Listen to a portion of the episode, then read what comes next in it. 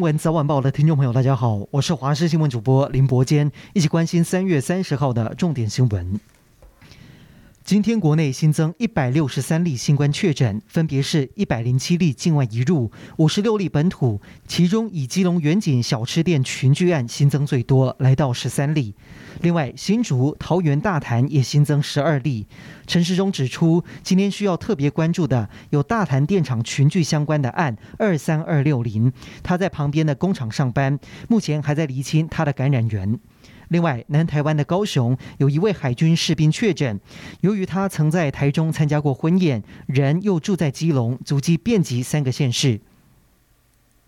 台大公卫教授陈秀熙呼吁民众今天继续施打追加剂。他指出，莫德纳疫苗的保护力只剩下百分之五十，三月中大约有三百万人免疫保护力失效，进而出现群聚感染。BNT 疫苗的保护力也将在四月逐渐失效，恐怕爆发另一波疫情。首当其冲的就是青少年族群。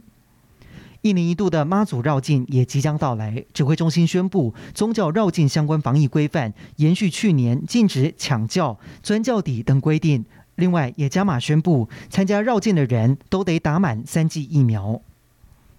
国际消息，在土耳其谈判时，俄罗斯承诺要降低攻击基辅以及基辅东北方的切尔尼戈夫的军事行动，以便双方后续谈判营造良好的气氛。俄罗斯总统普丁真的动了佛心了吗？英国还有美国都认为，其实普丁是肖想乌克兰东部和南部退出基辅，只是为了集中资源转进乌东顿巴斯和乌南马利波。其中，俄罗斯的车队已经开往马利波，以铁腕统治出名的亲俄车臣领导人卡迪罗夫也出现在马利波。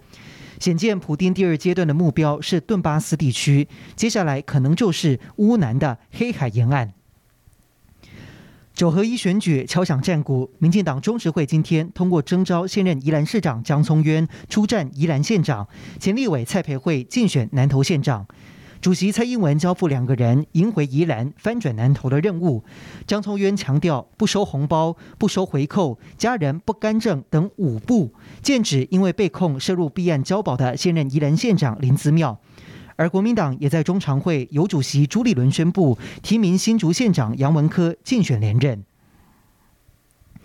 和硕联合科技前副总裁蔡进国上周六独自到新北市三峡的满月园登山之后失联，家属焦急地在网络上悬赏一百万，请大家帮忙找人。在搜救四天之后，蔡进国终于在今天被寻获，但是人已经失去生命迹象。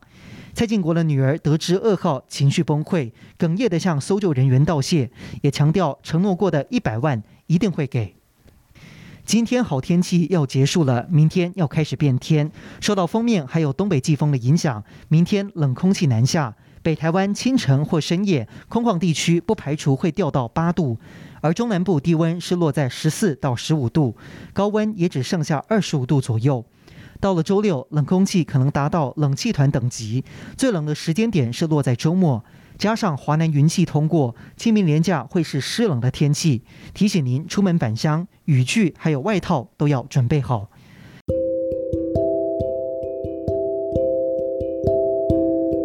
以上就是这一节的新闻内容，感谢您的收听，我们再会。